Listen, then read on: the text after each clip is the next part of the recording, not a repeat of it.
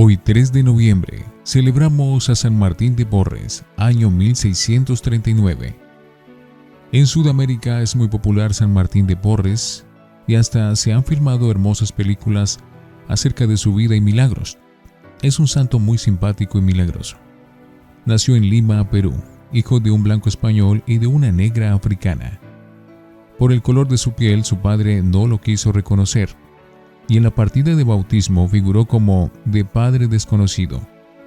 Su infancia no fue demasiado feliz, pues por ser mulato, mitad blanco y mitad negro, pero más negro que blanco, era despreciado en la sociedad. Peluquero y enfermero. Aprendió muy bien los oficios de peluquero y de enfermero, y aprovechaba sus eh, dos profesiones para hacer muchos favores gratuitamente a los más pobres el ceniciento de una comunidad. A los 15 años pidió ser admitido en la comunidad de padres dominicos. Como a los mulatos les tenían mucha desconfianza, fue admitido solamente como donado, o sea, un servicial de la comunidad. Así vivió nueve años, practicando los oficios más humildes y siendo el último de todos. Al final fue admitido como hermano religioso en la comunidad y le dieron el oficio de peluquero y de enfermero. Y entonces sí que empezó a hacer obra de caridad a manos llenas. Los frailes se quejaban de que Fray Martín quería hacer el convento un hospital, porque a todo enfermo que encontraba lo socorría y hasta llevaba a algunos más graves y pestilentes a recostarlos en su propia cama cuando no tenía más dónde recibirlos. Con la ayuda de varios ricos de la ciudad fundó el asilo de Santa Cruz para reunir a todos los vagos, huérfanos y limosneros y ayudarles a salir de su penosa situación. Fama de santo. Aunque él trataba de ocultarse, sin embargo su fama de santo crecía día por día. Lo consultaban hasta altas personalidades. Muchos enfermos lo primero que pedían cuando se sentían graves era, que venga el santo hermano Martín, y él nunca negaba un favor a quien podía hacerlo. Pasaba la mitad de la noche rezando. A un crucifijo grande que había en su convento iba y le contaba sus penas y sus problemas. Y ante el Santísimo Sacramento y arrodillado ante la imagen de la Virgen María, pasaba largos tiempos rezando con fervor.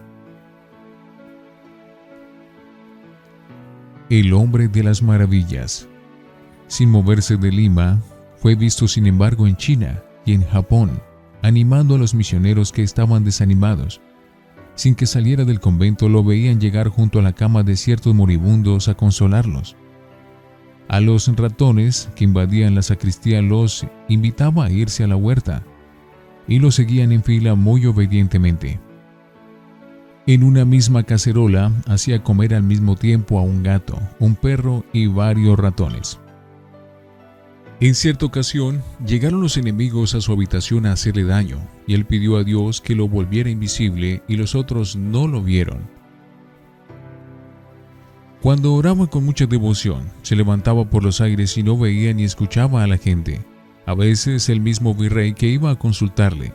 Siendo Martín tan de pocos estudios, tenía que aguardar un buen rato en la puerta de su habitación, esperando a que terminara su éxtasis. En ocasiones salía del convento a atender a un enfermo grave y volvía luego a entrar sin tener llave de la puerta y sin que nadie le abriera. Preguntado cómo lo hacía, respondía, yo tengo mis modos de entrar y salir.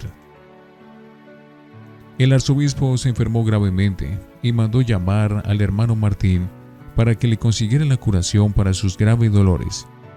Él le dijo, ¿Cómo se le ocurre a su excelencia invitar a un pobre mulato? Pero luego le colocó la mano sobre el sitio donde sufría los fuertes dolores, rezó con fe y el arzobispo se mejoró enseguida. Limosnero. Recogía limosnas en cantidades asombrosas y repartía todo lo que recogía. Miles de menesterosos llegaban a pedirle ayuda.